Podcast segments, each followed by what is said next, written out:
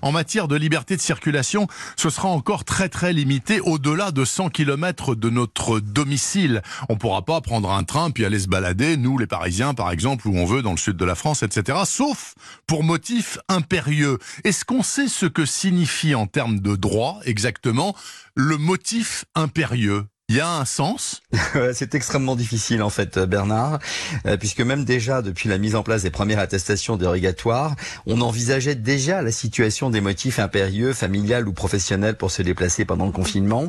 Et en fait, là, on n'a toujours pas de définition légale de ce motif euh, impérieux. Alors on sait que si c'est un motif professionnel, euh, ben, un contrat de travail, une fiche de paie, une convention de stage, une attestation d'un employeur va suffire.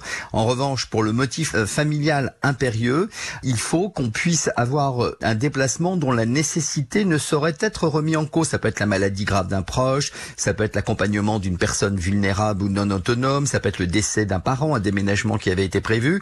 Donc il faut en ce cas-là se munir de documents officiels, mais euh, on n'a pas, encore une fois, de définition légale. Donc ça va être laissé à l'appréciation des forces de l'ordre.